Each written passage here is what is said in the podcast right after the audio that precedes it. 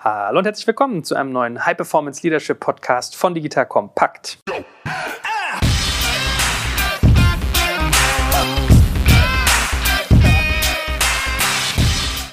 Mein Name ist Jörg Kaczmarek und heute ist wieder der gute Stefan Lammers mit dabei. Grüß dich, lieber Stefan. Hallo Joel. Sag mal, mir ist aufgefallen, wir verwenden viel zu wenig Airtime darauf, eigentlich auch noch mal ein bisschen über dein Unternehmertum selbst zu sprechen. Lass uns mal eine kurze Schleife, bevor wir zu unserem heutigen spannenden Thema kommen, äh, über SLBB, deine Beratungsgesellschaft machen. Was genau macht ihr da eigentlich? Was beratet ihr eigentlich alles, dass die Leute dich vielleicht auch mal ein bisschen näher kennenlernen, nach nun schon 15 Folgen oder so? Ja, finde ich eine tolle Idee von dir, das mal zur Sprache zu bringen. Ja, wir sind ein Team von über 30 Beratern in der Zwischenzeit, die sich nicht nur nur in Deutschland aufhalten. Wir sind da relativ flächendeckend vertreten, sondern auch außerhalb. Wir haben drei verschiedene Zielgruppen, sagen wir immer, nämlich einmal den Entscheider als Einzelperson, also Führungskräfte, mit denen wir arbeiten. Zweite Zielgruppe sind Teams mit denen wir arbeiten, um die besser zu machen, Teambuilding, High-Performance-Teams aufzubauen. Und das dritte ist auch ganze Organisationen. Also beispielsweise machen wir gerade ein großes Kulturentwicklungsprojekt, das passt ja auch zu unserem Thema, was wir gleich haben, mit 130 Führungskräften und dem Vorstand. Das ist eben auch etwas, was dann immer wieder ineinander greift, weil oft ist es so, dass aus einem Coaching auch eine Teamentwicklung entsteht oder aus einer Teamentwicklung eine Organisationsentwicklung und natürlich sind bei größeren Themen innerhalb einer Organisation auch immer Workshops oder auch Coachings dabei. Und wir schauen dann halt, was sind die Themen, die anstehen und gucken dann, welcher Berater passt da am besten zu. Das heißt, ich bin das nicht immer nur selber, sondern wir haben ein super kompetentes Team. Das sind auch alles Leute, die Erfahrung haben im Führungskräftebereich, äh, viele auch, die sich mit agilen Methoden auseinandergesetzt haben, da wir ja in der Zwischenzeit im Prinzip in zwei Bereichen verdrahtet sind, nämlich einmal in den etablierten Konzernen und auch in der ganzen Startup-Szene sehr viel unterwegs sind.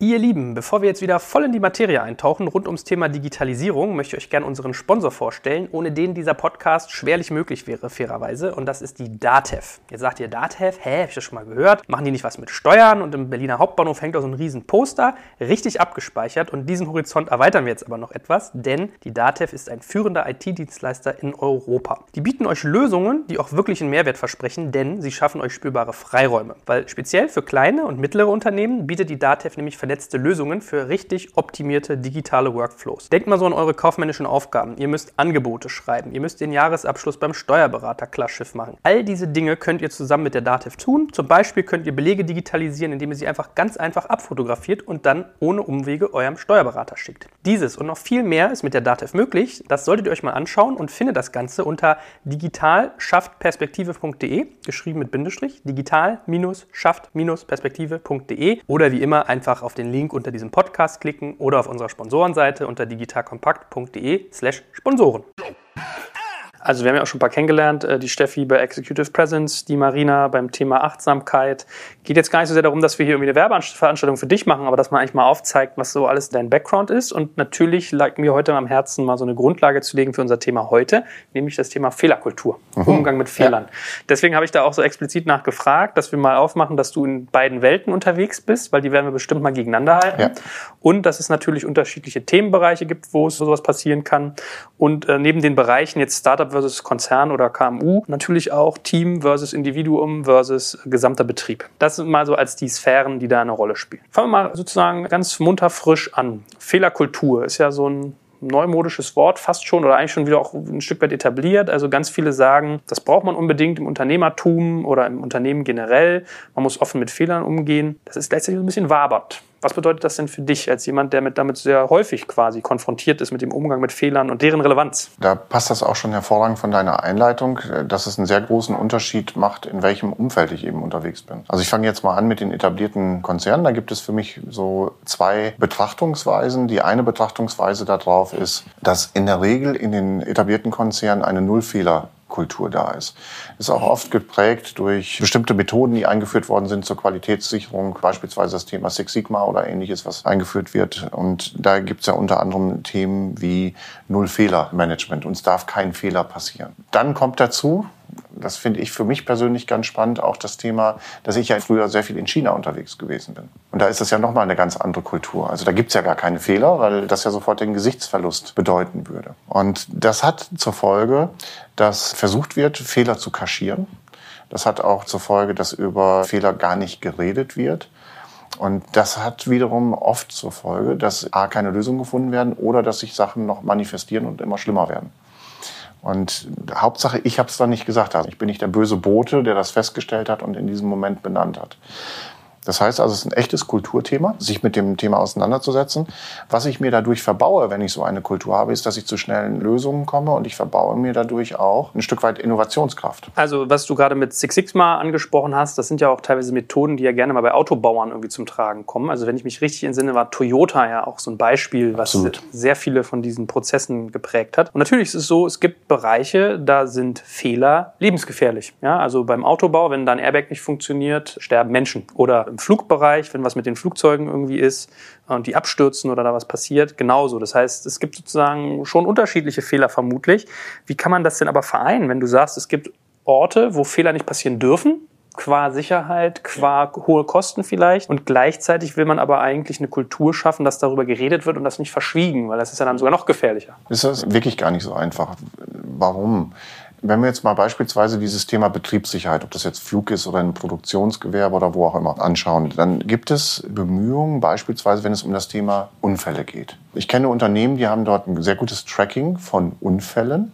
Und es geht ja immer darum, möglichst unfallfrei zu sein. Es gibt auch sehr viele Unternehmen, die beispielsweise beinahe Unfälle tracken. Warum? Um daraus wiederum zu lernen, damit erstmal der große Unfall nachher gar nicht passiert. Das ist natürlich eine schlaue Vorgehensweise. Auf der anderen Seite ist das in diesen Unternehmen oftmals nicht in der DNA drin. Also es wird immer wieder darüber gesprochen und für die Menschen, die da drin sind, ist es eher ermüdend oder auch in Anführungsstrichen gefährlich, weil in dieser Kultur eigentlich gar nicht verankert ist, dass man mit Fehlern konstruktiv umgeht. Und wem wird das angelastet in dem Moment? Und darum geht's, dass ich ein Umfeld schaffe, indem ich bedenkenlos auch unangenehme Dinge oder auch Fehler oder Dinge, die nicht gut funktionieren oder auch Sachen, die besser gemacht werden können, aussprechen kann und rausbringen kann. Und das muss eben nicht unbedingt über eine Form eines betrieblichen Verbesserungswesens oder was auch immer laufen, weil das ist ja immer sehr formalistisch, sondern jeder von uns kennt es, dass er im, im, täglichen Leben Dinge sieht, die nicht gut laufen und da selbst die Verantwortung zu übernehmen und dafür zu sorgen, dass die besser gemacht werden, geändert werden können, ist ein Teil dieser Fehlerkultur. Ich will mal ein Beispiel nennen.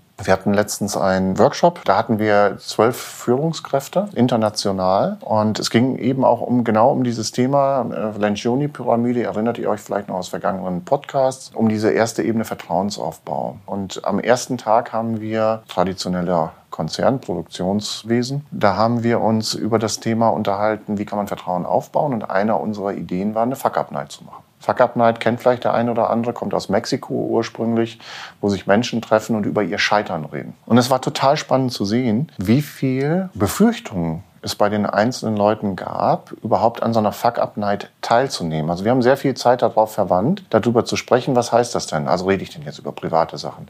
Rede ich da über geschäftliche Sachen bei der Fuck-Up-Night? Ne? Gerade wenn es in einem Team ist, wo man sich kennt und jeder muss was sagen. Und dann kamen wir eben auch an diesen wichtigen Punkt, wo ein Kollege dann sagte, naja, das ist überhaupt nicht unsere Kultur hier, über Fehler zu sprechen. Und das wird eher einem angekreidet, dass man etwas nicht hingekriegt hat. Genau die gleichen Themen habe ich immer wieder in Gruppen, wenn ich mit denen arbeite und wenn ich sowas wie eine Fuck-Up-Night organisiere, dass genau diese Widerstände, diese nicht vertrauensvolle Haltung dann auf einmal zum Thema wird. Und es ist auch in dieser Gruppe genauso gekommen wie bei den anderen. Also glücklicherweise schaffe ich das in der Regel, die Gruppen dazu zu motivieren, es dann doch durchzuziehen. Und hinterher wird immer wieder gesagt, das war eigentlich das größte Ereignis für die Gruppen, wenn sie es ernsthaft betrieben haben. Hier zu lernen von den anderen, zu sehen, jeder hat schon mal ein Scheitern erlebt, jeder hat schon mal einen Fehler gemacht. Dadurch, dass man das miteinander teilt, wächst zum einen das Vertrauen in dieser Gruppe.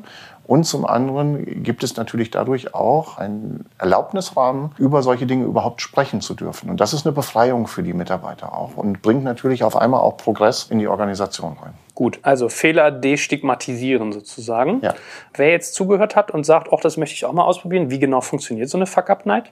Also es gibt ja einmal die offiziellen Fuck-Up-Nights, die haben auch ein äh, ganz bestimmtes Events. Events und da könnt ihr einfach mal Suchmaschinen nutzen und könnt mal gucken, was ihr dazu findet. Wir machen das immer in einer Form, wo von der Art es ist, dass wir über das Thema sprechen. Was ist Scheitern bei euch eigentlich? Also es gibt ein Vorgespräch in dieser Gruppe, mit der wir arbeiten. Was hat das für Vorteile zu scheitern? Was ist die konstruktive Energie da drin? Was sind die Ideen, die daraus entstehen können?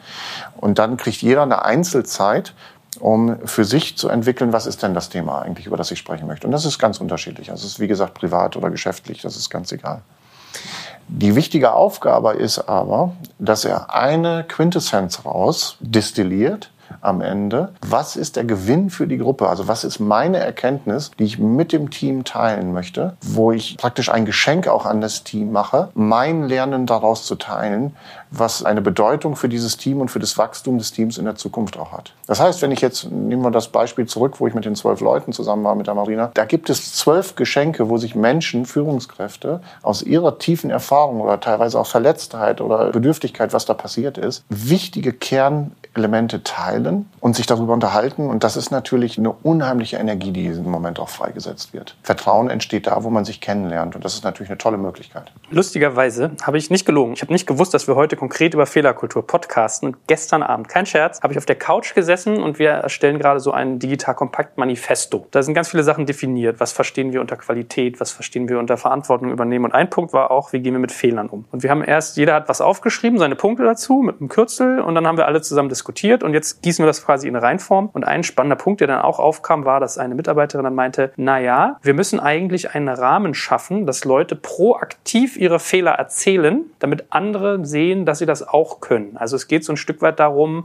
so ein bisschen, ach, wenn der das macht, kann ich das ja auch. Ja? Also dass man quasi, einen, wie du es auch gerade gesagt hast, ein Klima schafft, eine, eine Umwelt, wo ich nicht nur weiß, ich kriege den Kopf nicht abgerissen, wenn ich einen Fehler mache, sondern ich im Gegenteil sogar noch eingeladen bin, ihn proaktiv zu teilen. Ja, so. Ja. Wie kann sowas gelingen über so eine Fuck-Up-Night hinaus? Also, dass man das institutionalisiert? Ist natürlich ein ganz wichtiger Punkt, das in der Kultur zu verankern, Bilder zu schaffen zu Anfang, wenn man Kulturveränderungen machen will. Kulturveränderungen laufen in der Regel nicht, so wie es oft versucht wird, darüber, dass man eben von der Kommunikationsagentur eine tolle Broschüre erstellen lässt. Eine intensive Kulturveränderung braucht Zeit und braucht eben an dieser Stelle auch Bilder, Geschichten, über die man erzählt. Und dazu sind natürlich solche Highlights, sage ich jetzt mal, wie eine Fuck-Up-Night erstmal total wichtig. Und dann kommen wir zu dem, was du gerade gesagt hast, dieses Manifesto oder eben auch tatsächlich diese Beschreibung dieser Kultur, die wir uns wünschen. Und da kann man bestimmte Spielregeln miteinander einfach verarbeiten. Beispielsweise das Thema, dass man schlechte Nachrichten sofort eben weitergibt, also wenn irgendetwas nicht funktioniert. Also wir kennen das vielleicht, ne? also bei uns in der Firma beispielsweise haben wir immer einen Deal-Ticker, der läuft über Teams, wo wir uns mitteilen, was ist da gerade neu reingekommen. Aber da kann man eben genauso auch hingehen, äh, zu sagen, okay, was ist gerade schiefgelaufen, wo haben wir gerade Kunden beispielsweise nicht gewonnen, was in die Hose gegangen, um daraus wieder zu lernen und eine Verbesserung zu machen. Das ist eben etwas, was dann eine Kraft entwickelt. Also das Thema schlechte Nachrichten sofort teilen. Dann als Führungskraft ist es auch dieses Thema, sich widersprechen zu lassen. Also die Mitarbeiter zu ermutigen, einen selber auch immer wieder zu challengen. Das ist ja oft ein Einengen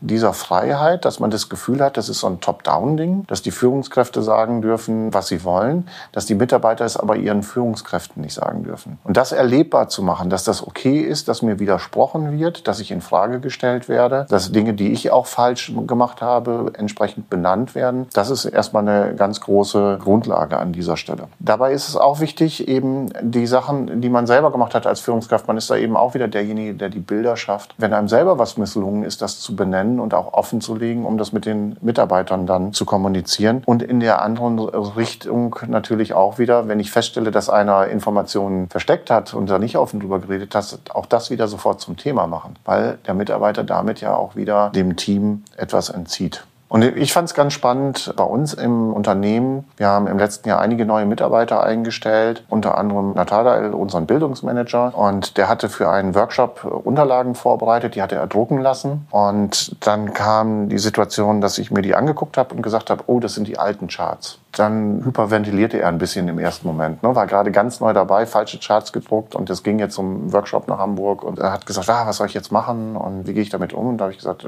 Nathanael, brauchst dir gar keine Gedanken drüber machen. Du konntest das gar nicht wissen, dass das ein altes Chart ist. Konntest du überhaupt nicht einsortieren. Wir müssen jetzt gucken, wie wir äh, sicherstellen, dass wir keine alten Charts mehr da drin haben. Gib jetzt einfach das neue Chart in Auftrag und lass es drucken.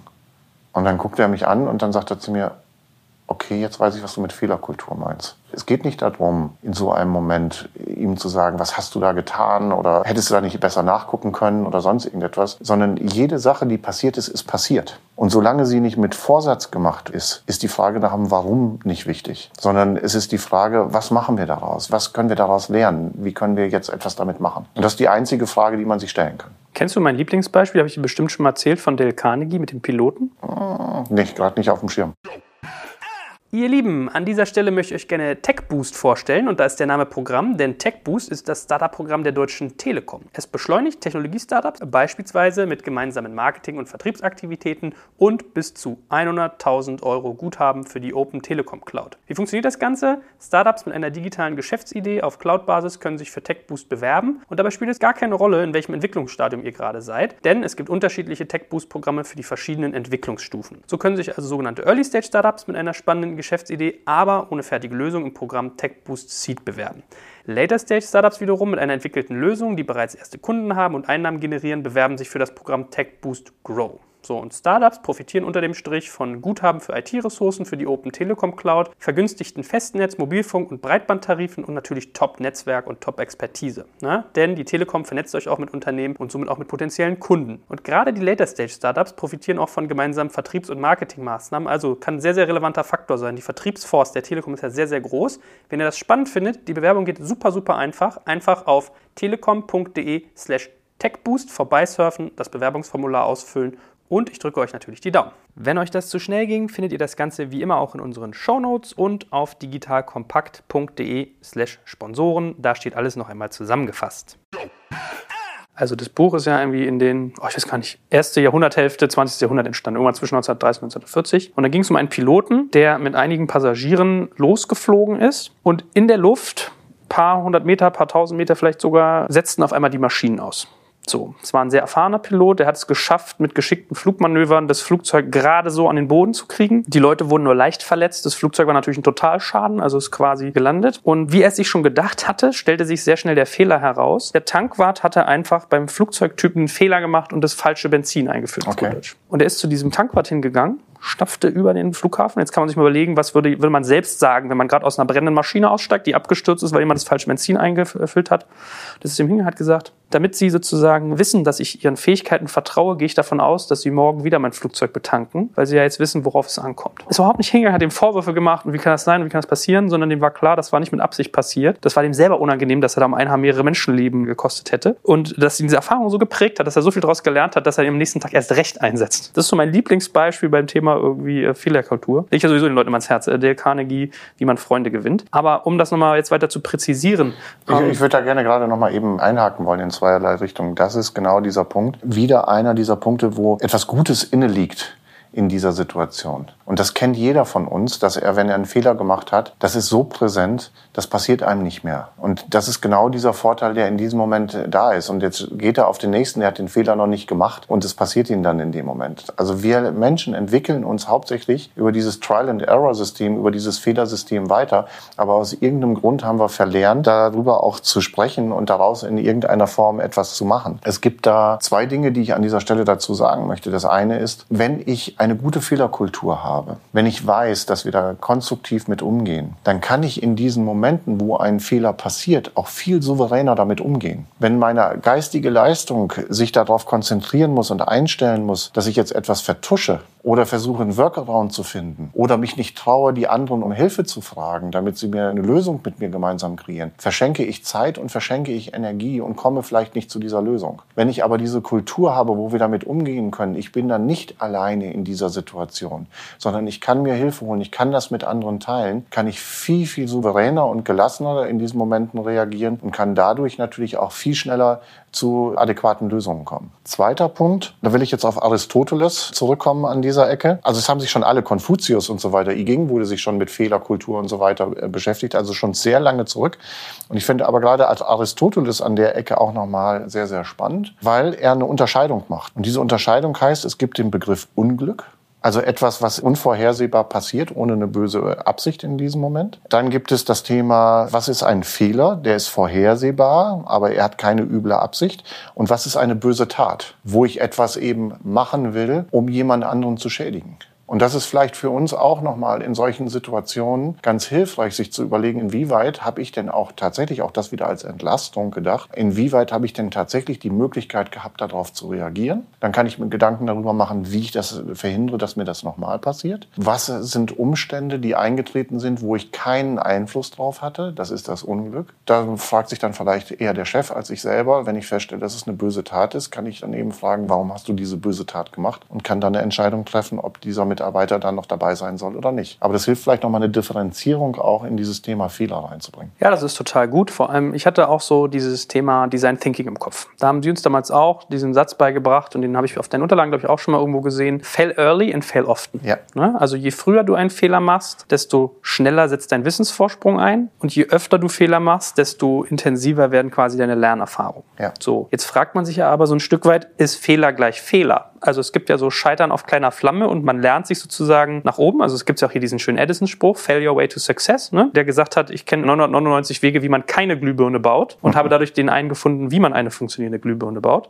Ja. Das ist ja so der bekannteste, glaube ich. Aber Jetzt hast du meinetwegen so einen Autobauer vor dir sitzen und der sagt so, ja, aber Herr Lammers, wenn hier irgendwie ein Draht in meinem Airbag falsch ist oder in meiner Benzinzufuhr, dann habe ich halt ein signifikantes Problem. Ja. Wie, wie kann ich denn eigentlich Fehler sozusagen voneinander unterscheiden? Was ist denn jetzt irgendwie ein Unglück? Was ist ein Fehler? Was ist eine böse Tat? Was ist ein kleiner Fehler? Was ist ein großer Fehler? Wie würdest du an sowas rangehen? Also ich würde erstmal auf der einen Seite Kategorien schaffen, um die für mich einordnen zu können, überhaupt worum es geht in diesem Moment. Das zweite ist, dass ich natürlich ganz klar unterscheiden muss, bin ich in einem Innovationsprozess Prozess, dann bin ich auch bei diesem Thema mache Schnellfehler und oft sehr viel stärker, als wenn ich in einem Produktionsprozess oder in einer Maschine, ich bin ja heute Morgen ja auch hingeflogen, da hätte ich gerne, dass die Leute sich da vorher Gedanken drüber gemacht haben, was könnte passieren und dafür schon Vorkehrungen getroffen haben und nicht mehr erst im Nachgang. Und wie die das dann rausfinden, dass die für den Flieger die beste Lösung gefunden haben, damit er gut funktioniert, das ist mir egal. Da muss er funktionieren während des Flugs. Die Wahrscheinlichkeit ist aber, dass der Flug sicher durchgeführt wird, viel, viel höher, sollte irgendjemand irgendwo einen Fehler entdeckt haben, dass er auch die Ermächtigung und die Traute hat, das in dem Moment sofort äh, zu thematisieren. Wenn ich das Vertrauen nicht aufbringen könnte, auch in, eben in so einem sicheren Prozess, dass die Leute über Fehler nicht sprechen würden, ja, dann würde ich mich in keinen Flieger mehr setzen. Jetzt geht es ja viel darum, ein Umfeld zu erzeugen, hast du gesagt. So, das ist ja ein Umfeldfaktor, dass ich die Traute habe, wie du gerade gesagt hast, zu sagen, ich habe einen Fehler gemacht und wie der aussieht was ist denn das Forum eigentlich für sowas in einer Firma? Also wir haben zum Beispiel auch bei uns darüber diskutiert, ist das etwas, was man bilateral bespricht? Ist das was, was man in einem Teammeeting bespricht? Ist das, was man in einem Fehlermeeting irgendwie extra für anlegt? Was würdest du denn ans Herz legen, wie man Fehler quasi in seine Firmenkultur jetzt mal rein von der Forensbetrachtung her einführt. Also ich würde das wie eine spannende Erkenntnis betrachten. Also ich würde kein extra Meeting dafür machen, weil das wieder die Gefahr hat, dass es dann viel zu lange dauert, bis darüber gesprochen wird, sondern das muss ein Selbstverständnis in der Kommunikation sein und ich muss mir immer wieder Gedanken darüber machen, für wen ist das interessant und für wen ist das relevant. Und insofern würde ich eine Kultur schaffen, in der eigentlich permanent über diese Themen auch gesprochen wird und das ein Selbstverständnis ist, genauso wie ein neuer Deal, der angekündigt wird oder sowas, der gerade abgeschlossen worden ist, genauso auch über einen aktuellen Fehler, der gerade da ist, gesprochen wird, um sich eben sofort zu verbessern und ein Lernen für alle rauszumachen. Ah, okay, spannend. Weil der andere Faktor, der mich daran beschäftigt, ist, es geht ja jetzt nicht per se um den Fehler, sondern es geht ja vielmehr um die Erkenntnis aus dem Fehler. Wie gehst du sowas denn an? Hast du Werkzeuge, mit denen man im Prinzip Learnings aus Fehlern institutionalisieren kann, dass ich auch weiß, also A, wie komme ich zur Erkenntnis und B, wie teile ich die dann mit dem Unternehmen? Nein, habe ich keine speziellen Werkzeuge wir wollen ja jetzt nicht irgendwie die Leute auf eine Spursuche stellen, dass die, sage ich jetzt mal, der Fokus in der Organisation auf Fehler liegt. Es geht darum, wenn Fehler da sind oder wenn Verbesserungsmöglichkeiten da sind, die sofort wahrzunehmen in diesem Moment und sich selbst und dieses Thema wichtig genug zu nehmen, um darüber zu kommunizieren in diesem Moment. Ich bin an der Ecke wenig Freund von der Systematik. Es sei denn, jetzt kommen wir nochmal in diesen anderen Bereich rein, des Fehlertrackings, Unfalltrackings, wie ich es eben genannt habe, in Konzernen. Da geht es ja auch um ganz andere Strukturen Strukturen. Da, ne, da müssen wir vielleicht nochmal von der Größe des Unternehmens und des Teams unterscheiden. Also alles, was ich gerade gesagt habe, keine Methode und so weiter, würde ich jetzt auf der Teamebene lassen. Wenn ich einen Produktionsbetrieb habe mit 100.000 Mitarbeitern, kriege ich ja kein Gefühl mehr dazu, was, wenn das nur innerhalb des Teams passiert. Da ist es schon wichtig, ein Tracking zu haben in irgendeiner Form, ähm, um ein Gefühl zu haben, äh, beispielsweise, naja, an der Art der Verladung beispielsweise bei einem Logistiker oder sowas, da sind jetzt in dem Werk sowieso und in dem Werk sowieso, da sind überall ähnliche Fastunfälle gewesen. Und das lässt uns dann irgendwann darauf schließen, das ist ein sensibler Bereich, mit dem wir uns mal beschäftigen müssen. Und es kriegt dann eine Priorität. Also ich glaube, in solchen Bereichen ist es wichtig, schon eine systematische Erfassung zu machen. Auf der Teamebene kommt es, glaube ich, aus dem Team raus, wo ein Team für sich dann entscheidet und sagt, okay, das hat für uns eine Relevanz oder hat keine Relevanz. Und trotzdem, ich bin ja irgendwie so ein bisschen hungrig darauf, zu verstehen, ja. das ist ja ein spannender Faktor. Also äh, sagen wir mal, was du gerade gesagt hast. Hier äh, großes Möbelhaus, Logistik, irgendwie in 50 Standorten oder 50 Ländern dieser ja. Welt hat immer genau genau an der Verladerampe so ein Problem. Ja. Was ist die Instanz, die sowas festlegt? Und nimm auch dich im kleinen Rahmen. Du hast jetzt vielleicht irgendwie, was hast du vorhin gesagt, 80 Mitarbeiter oder 80 Berater? 30. 30, Entschuldigung. Nehmen wir jetzt zum Beispiel dich. Du hast 30 Berater. Dann hast du gesagt, wir verwenden alte Charts. Was ist denn bei euch so das Forum, um zu sagen, okay, wie können wir verhindern, dass das nochmal passiert? Wer- Also wer hat dafür den Hut auf? Ist ja so ein bisschen die Frage. Wer ist die Jeder, Instanz? jeder. Also Okay. bei uns hat jeder den Hut auf. Bei uns kommt das witzigerweise sehr oft in den Kanban-Meetings. Dort machen äh, plötzlich zur Sprache, dass dann gesagt wird, oh Mensch, mir ist noch das aufgefallen. Oder auch in unseren Team-Meetings, wo einer da drauf kommt und die Themen auf einmal zum Thema macht. Und dann wird geguckt, wer hat da den Hut für auf, um, um das Thema zu solven. Ja, und manchmal geht es auch über verschiedene Instanzen. Wenn wir jetzt mal das Thema Charts nehmen, wir haben an vielen unterschiedlichen Stellen Charts gehabt und so weiter. Und es gibt gerade eine Bereinigungsaktion unserer ganzen Ordnerstrukturen und ähnliches, die neu aufgebaut werden. Das ist ein riesiger Aufwand, das gerade zu machen. Das macht keiner gerne, weil das ist so eine blödsinnige Arbeit. Aber ich merke jetzt schon einfach, wie das eben nicht nur Fehler verhindert, sondern wie es auch einfach Produktivität bringt, wenn du dich da mal einmal durchgequält hast und das Thema machst. Aber wenn nicht vorher verschiedene Meldungen von verschiedenen Leuten gekommen wären, dass wir da gerade entweder unproduktiv sind oder falsche Charts gedruckt haben oder sonst irgendetwas, dann wären wir das Thema nie angegangen. Sollte man Fehler dokumentieren? Also wenn Edison sagt, er kennt 999 Wege, wie man keine Glühbirne baut, dann muss er die ja eigentlich irgendwo niederschreiben,